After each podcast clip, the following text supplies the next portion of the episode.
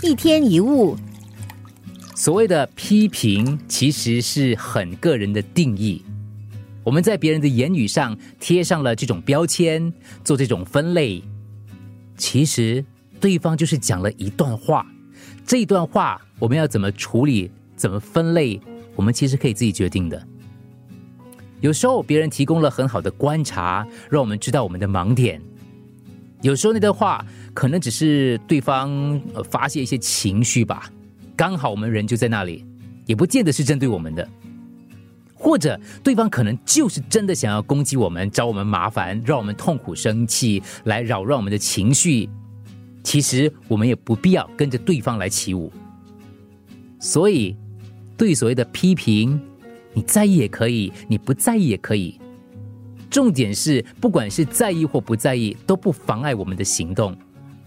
心情好，我们要用这样的能量来认真的工作跟生活；心情不好，更是要专注把工作跟生活过得更好。